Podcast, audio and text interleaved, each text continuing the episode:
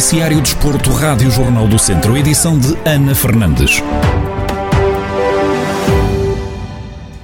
A formação de handball do Académico de Viseu está de regresso aos treinos. Depois dos testes à Covid-19 terem dado negativo, Rafael Ribeiro, coordenador da secção de handball, conta como foi voltar a treinar presencialmente no pavilhão colocando-me na, na, pele dos miúdos, não é? Uh, desde os mais novos até os mais velhos, considerando o escalão de júnior ainda escalão de formação, e, uh, acredito que os miúdos se fossem, os tivessem, e os que já treinaram ontem, e os que vão só treinar hoje entusiasmados, expectantes uh, para a retoma, além de ter sido um período alargado de tempo, já é uma, já é a segunda vez no espaço do ano que isto, de um ano que isto acontece, por isso acredito que a excitação e, o, e a vontade em, em, em, querer treinar é grande, e aliás, o feedback que obtive ontem dos treinadores treinadores é que os treinos correram muito bem, tal foi a aplicação e, e, e, a intensidade que os, treinos, que os treinos tiveram. Depois de terem realizado testes para poderem regressar, Rafael Ribeiro destaca a falta de informação quanto a futuras testagens ao novo coronavírus. Não sei como é que vai ser daqui para a frente, se vamos ser testados ou se vamos continuar a testar de forma periódica ou se foi só situação única,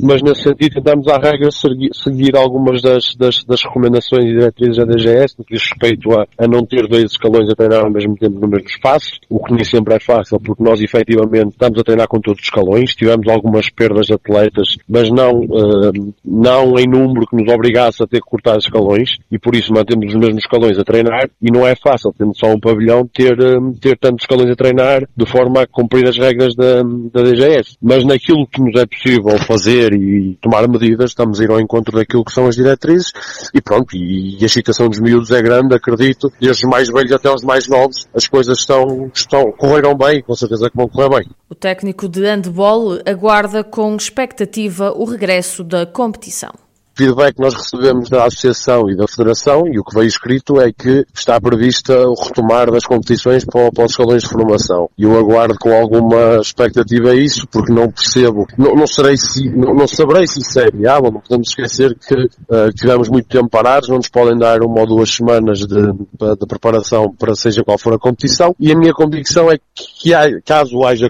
competição, é que isso será sempre uma, eu diria que nem terá o nome de competição, será sempre sempre um, um ajuntamento de equipas que vão, vão provavelmente matar a saudade de jogar, de jogar handball uns contra os outros. Rafael Ribeiro, coordenador da secção de handball do Académico de Viseu, a falar sobre a retoma da atividade presencial nos escalões de formação do clube academista.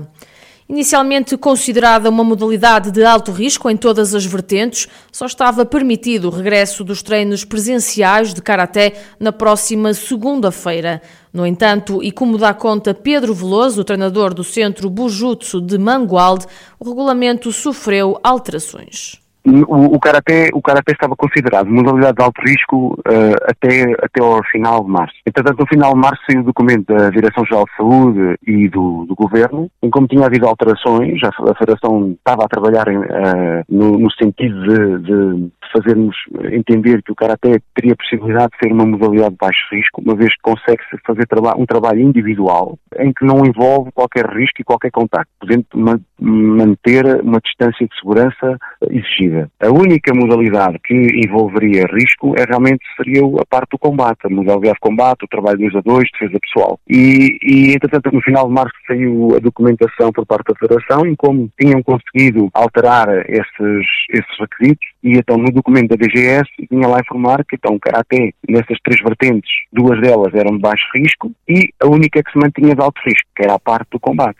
Já com algum tempo de treinos presenciais, Pedro Veloso admite que houve a perda de alguns atletas, no entanto, o balanço não é negativo, uma vez que está a haver adesão de novos praticantes sem dúvida que houve um decréscimo de atletas. Nota-se perfeitamente no número de atletas, no número de praticantes. Praticamente todos os que faziam online voltaram ao presencial, regressaram ao presencial. Aqueles que, houve muitos que fizeram online durante um período de tempo e depois deixaram de fazer, também regressaram. E, e tivemos uns quantos, uns quantos, ainda bastantes, que, que não regressaram. Neste momento, pronto, o, o, o balanço, o balanço não vou dizer que é negativo, mas é um balanço ali positivo, assim, dentro do, dentro das condições que, que estamos a viver. E, e, pronto, ainda depois com a dinâmica que se foi fazendo online, pelo menos da minha parte, entraram novos alunos, estão a entrar novos alunos, estamos a receber contactos de pais e de adultos interessados em, em, iniciar a prática, o que é, o que é bom para, para ajudar um bocadinho a colmatar a falha, a falha daqueles alunos que existiam antes e que agora não estão. Na próxima segunda-feira, dia 3 de maio, é então dada luz verde para o regresso de modalidades de alto risco.